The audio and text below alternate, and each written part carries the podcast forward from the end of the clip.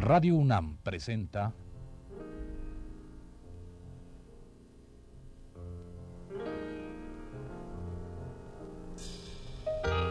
Retrato Hablado.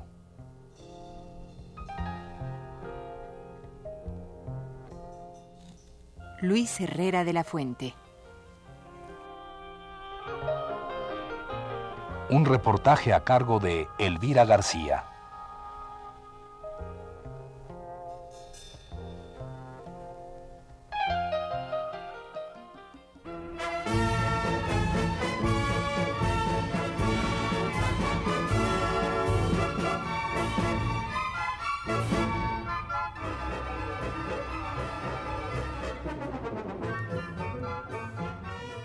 Luis Herrera de la Fuente, compositor y director de orquesta de quien estamos haciendo un retrato hablado, estuvo cerca de la música tal vez incluso desde antes de nacer.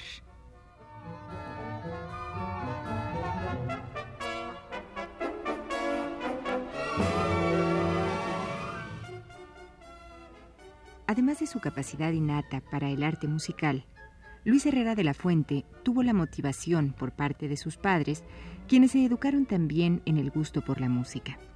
Su madre era pianista y tocaba la guitarra, su padre el violín.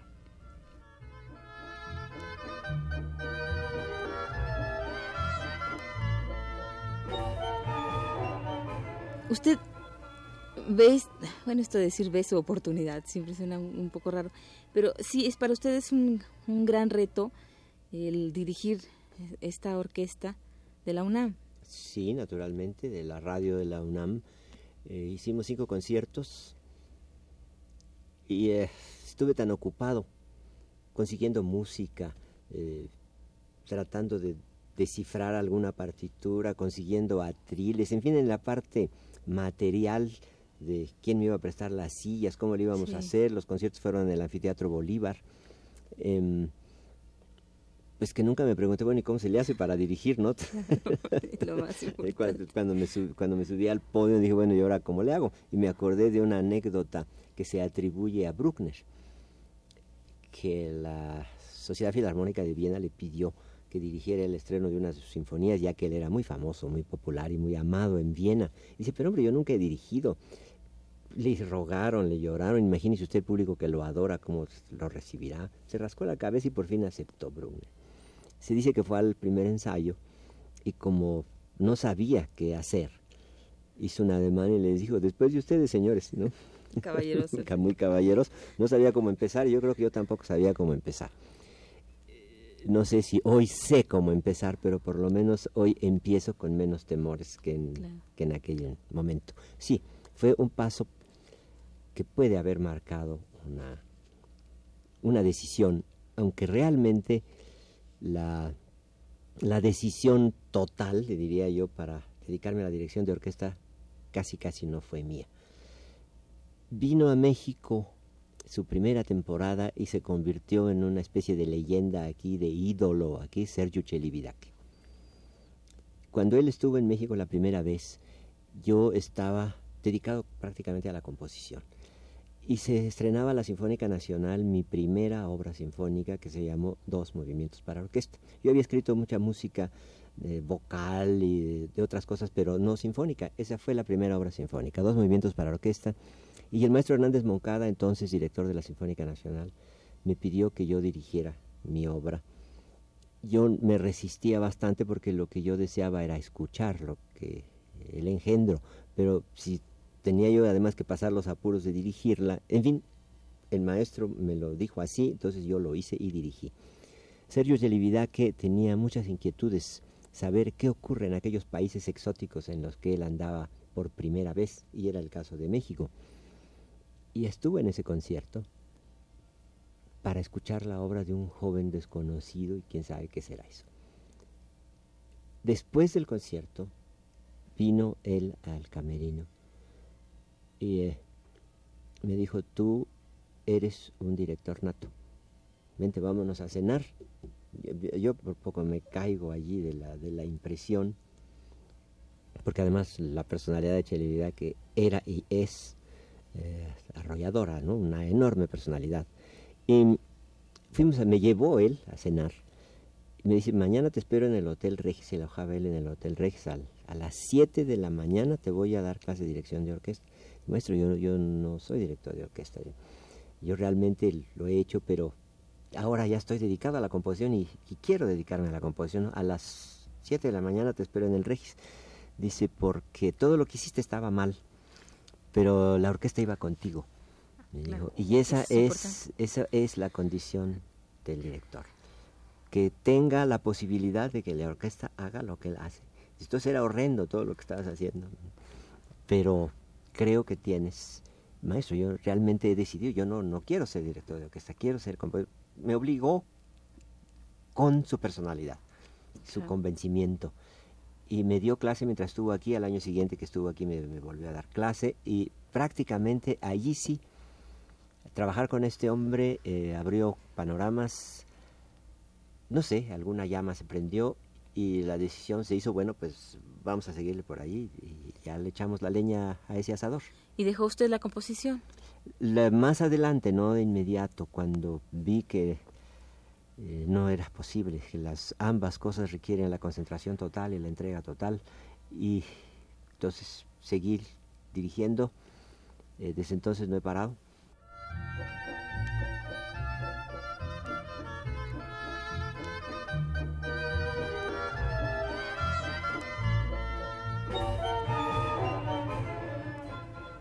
De las etapas importantes en la trayectoria de Luis Herrera de la Fuente fue la época en que fundó y dirigió la Orquesta de Cámara de Radio Universidad. Esto ocurrió en 1945, cuando don José F. Vázquez, entonces jefe del Departamento de Acción Social de la UNAM, le dio a Herrera de la Fuente la oportunidad de probar suerte en la dirección de orquesta. Esta fue la primera ocasión en que Herrera de la Fuente dirigió una orquesta.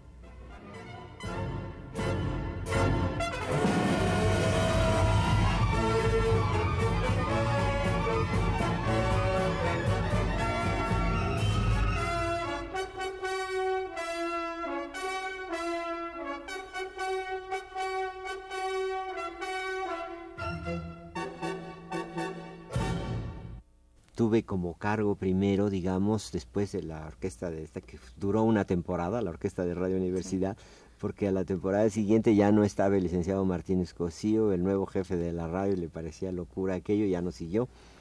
Em, entonces fui subdirector de la Sinfónica Nacional. Después me fui a Europa a continuar el estudio de la dirección de orquesta. Cuando regresé a México, fundé la Orquesta de Cámara de Bellas Artes, que dio varias temporadas durante varios años. Y a raíz de esas temporadas, el licenciado Álvarez Acosta, a quien yo no conocía, fue nombrado director de Bellas Artes, sustituyendo a Andrés y Duarte, que por un asunto político estuvo muy poco tiempo como director de Bellas Artes.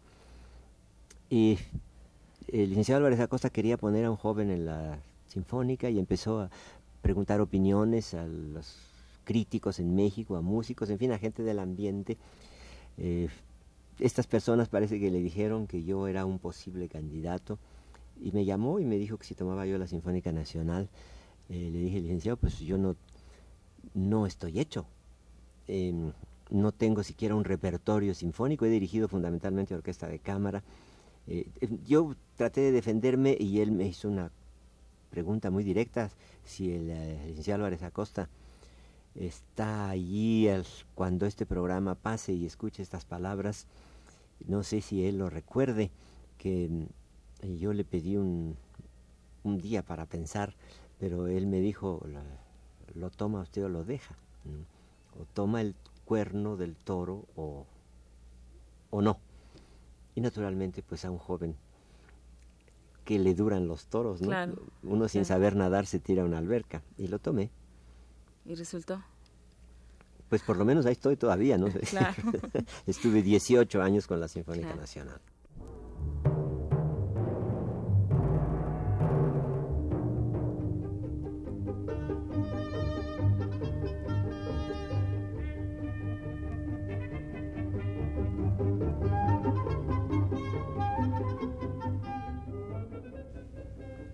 En el programa de mano alusivo a la temporada de conciertos de la Orquesta de Cámara de Radio Universidad, bajo la dirección de Luis Herrera de la Fuente, en febrero y marzo de 1945, un pequeño texto introductorio decía lo siguiente.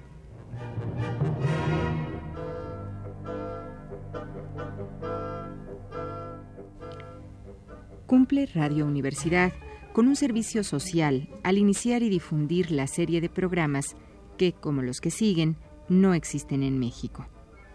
La universidad es síntesis de cultura. Ella patrocina estos conciertos extraordinarios. Nuevos temperamentos, nuevos valores, la juventud que en la casa de estudio se abre paso por sus propios méritos es lo que representa este esfuerzo.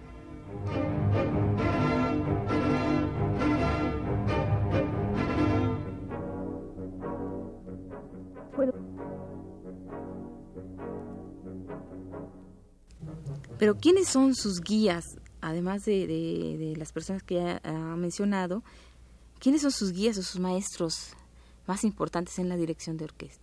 Bueno, desde luego, el iniciador y posiblemente el más importante fue Sergio Celibidache. Después me fui a estudiar a Europa con un maestro que mm, había escrito unos textos sobre la dirección de orquesta y que era tal vez en ese momento el maestro famoso como director de orquesta, Hermann Scherchen de todas partes del mundo iban a estudiar la dirección de orquesta con Hermann Scherchen. Eh, aquí eh, una persona conocida mía del medio de la música en México, el señor Otto Mayer Serra, que había conocido a Scherchen en Alemania, le escribió una carta hablándole de mí, pidiéndole si me podría hacer una prueba para en su caso aceptarme como alumno. Así fue, conseguimos dinero por distintos medios, me fui en un barco carguero a Europa, hicimos cuarenta y tantos días de Veracruz a Génova, pasé unos días en La Habana, pasé otros días en distintos puertos de África y a los 48 días me parece ya desembarqué en Génova y total, allí empecé a estudiar con Schergen.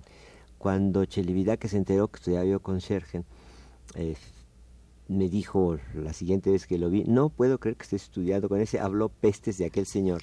Y el, señor Schergen a su vez, cuando supo que yo había empezado con que habló pestes de que Entonces también me abrieron esa luz del mundo de saber que dos lesnas sí se pican.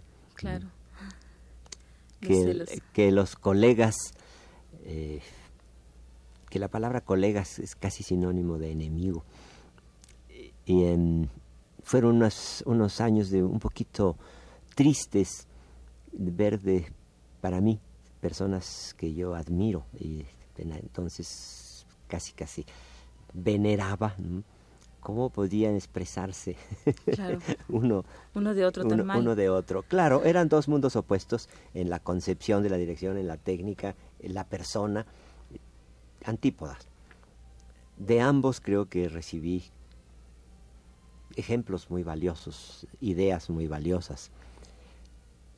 Eso es en cuanto a lo que he recibido, ¿no? no en qué las he convertido yo ese es otro ese es otro problema pero estas fueron las dos personas en la dirección de orquesta eh, pues más significativas en mi formación así como en la composición la persona significativa fue Rodolfo Halter claro maestro qué sucedía en ese momento en México cuando usted usted me dirá si estoy equivocada, cuando el licenciado Álvarez Acosta y, le propone la dirección de la, de la orquesta, esto es en los 50, ya estamos hablando de los cercanos estamos, Estamos hablando en el 55, del año 55. Sí. ¿Qué sucedía en el terreno de la música y cómo le influye o le marca este, estos movimientos musicales? Bueno, en, eh, en la forma como yo vi y viví aquellos años, siento que había en la música de México dos corrientes y dos políticas y dos grupos de músicos y dos grupos de, músicos políticos, dos, uh, ¿cómo designaría yo? Dos grupos de personas que tenían el poder en distintos lugares. Un grupo tenía el poder en todo lo relacionado con Secretaría de Educación y otro grupo tenía el poder en lo relacionado con la universidad. Por un lado estaba Carlos Chávez y su grupo, por otro lado Josefe Vázquez y su grupo acá en la universidad. prácticamente todos los músicos de México estaban o en uno o en otro, o eran discípulos de Chávez, Moncayo, Galindo, etcétera, etcétera, o eran discípulos de Vázquez, eh, de Julián Carrillo, que venía un poquito antes, pero era este grupo de acá del otro lado, eh, Vázquez, etcétera, etcétera. Yo estudié un poco con personas de ambos lados. Quise ser amigo de ambos, es decir, no de ambos lados, sino de personas unas que estaban de un lado y otras que estaban del otro. Yo me refiero a las personas más que a, los grupos. Yo no pertenecí a ninguno de los dos. Ni pertenece. Ni pertenece, ni nunca pertenecía a ninguno. Recuerdo que una vez comentábamos un compositor mexicano contemporáneo mío que tampoco realmente estaba en un grupo. Comentamos él, no sé si él lo recuerda, estoy hablando de Carlos Jiménez Mavarac, que éramos las dos únicas personas que no estábamos realmente afiliadas a nada. Entonces, pues al tomar yo la nacional, que era el puesto importante en la música de, México, el más visible, em, pues tuve la ventaja de que los, dos grupos no estuvieron de acuerdo, ¿verdad? En que yo estuviera en esa posición. Todo esto nunca fue para mí un problema grande, ni mucho menos no llegó nunca la sangre al río. Hice mis años de aprendizaje, pues sí, todo lo posible. Le debo a la Sinfónica Nacional que me haya formado, ¿no? La Sinfónica Nacional, pues todo lo que he hablado de mis maestros de la dirección de orquesta, de Chelividaque o Sergen, pues pusieron en mi cabeza, en mi espíritu, en mi cuerpo, mucho, pero la experiencia y el saber realmente cómo se le hace para subir y bajar el brazo, de verdad, eh, se lo debo a la Sinfónica Nacional. Para mí la Sinfónica Nacional pues es, es un cordón umbilical con, con mi vida profesional.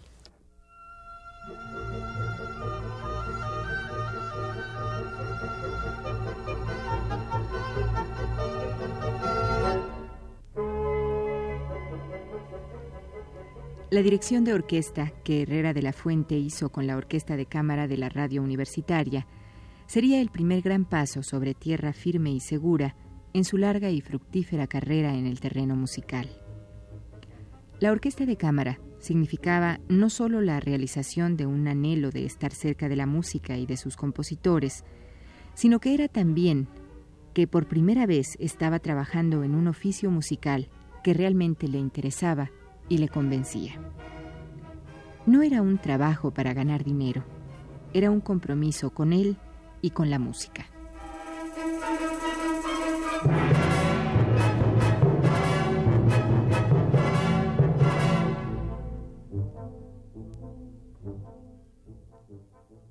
Usted no pertenecía ni pertenece, ni pertenece hasta actualmente a ningún grupo. No. ¿Es difícil caminar así por el mundo? No. Bueno, no sé.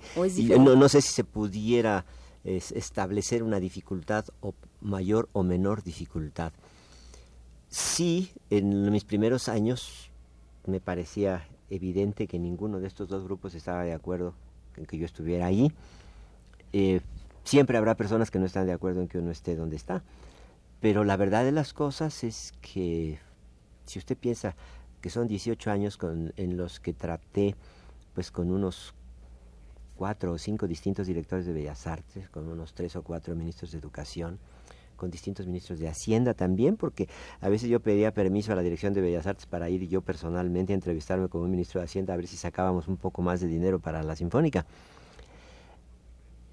18 años de sobrevivencia en una posición oficial, pues creo que son muchos. De manera que podría yo decir que yo diría que fueron demasiados para mí. Fue un, poco limitante, pero sin duda el hecho de que yo haya estado todos esos años con la Sinfónica Nacional abrió para mí todas las puertas por las que he podido entrar y pues fue la experiencia eh, definitiva en la prosecución de esta, de esta tarea. Maestro, la dirección de orquesta ¿qué es? ¿Cuál sería? ¿Cómo definiría usted este dirigir una orquesta? ¿Qué es dirigir una orquesta? En realidad tendríamos que salirnos del hecho mismo de dirigir una orquesta. Como la orquesta es un instrumento formado por muchas personas, es distinto a todos los instrumentos. Pero yo le pondría a usted qué cosa es un pianista. Un pianista es un señor que, o una señora, que a través de, ese teclado y de ese instrumento va a dar a quien lo escucha el supuesto mensaje, para decirlo de alguna manera, que hay implícito en una partitura. Esa es la tarea fundamental, transmitir la música. Una partitura, ya sea para piano o para orquesta, está muerta mientras no hay quien produzca en sonidos aquello. Entonces el, director de orquesta fundamentalmente es eso, un medio para dar las partituras orquestales al público. Claro, eso requiere una técnica y como el instrumento no es mecánico, no está hecho de martinetes y cuerdas o de cuerdas y arcos o de, o de tubos y boquillas, sino además de cuerdas y arcos y tubos de boquillas, están seres humanos. Seres humanos con su propia vida, sus propios conceptos, su propia formación, sus propios ideales, sus propias maneras de ver la música. Entonces al director de orquesta se le plantea aquello de si este grupo de personas tan disímbolas puede aglutinarse y puede estar en un momento determinado con esa mano o no. Pero la mano tampoco es la mano, la mano también es el individuo que, que la posee y que la mueve. Entonces, la función del movimiento, que es la técnica de un director de orquesta, es la misma función que ejercen nuestros ademanes al hablar.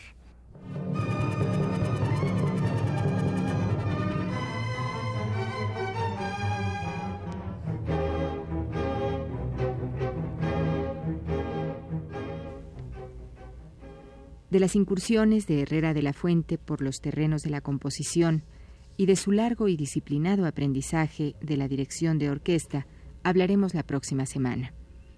Antes de despedirnos, queremos leerle a usted un poema de Jaime Sabines que tiene que ver con la música. Se llama La música de Bach mueve cortinas. Escuchémoslo.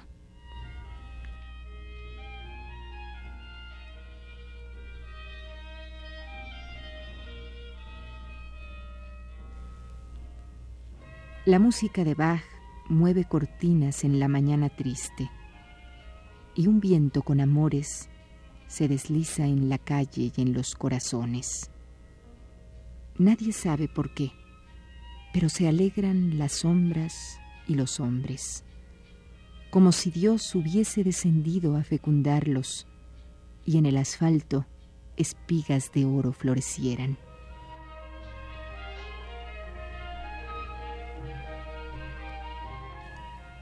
En el día de hoy, el sol se ablanda y mansa luz como un aceite unta a los cansados y a los tristes.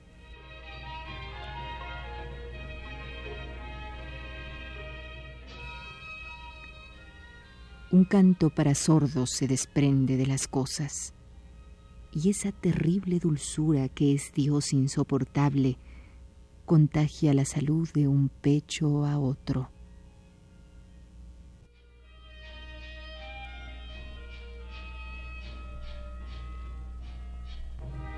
Es la hora interminable, la inacible, la eternidad que dura un abrir y cerrar de ojos. Mientras esto he dicho, el día se ha partido en dos, como una granada madura.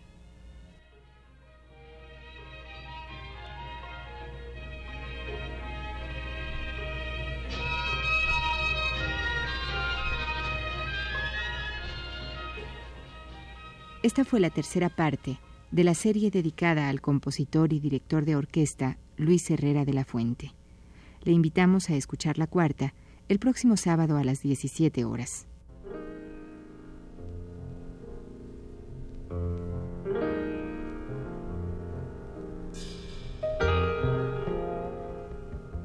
Radio UNAM presentó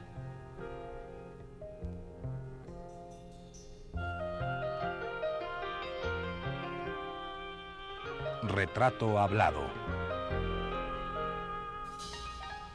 Luis Herrera de la Fuente.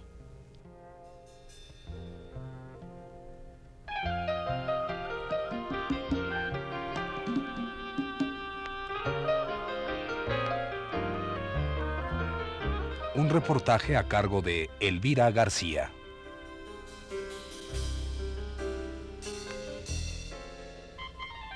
Grabación Manuel Garro y Carlos Zorrilla. Montaje Abelardo Aguirre. En la voz de Yuridia Contreras. Fue una producción de Radio UNAM.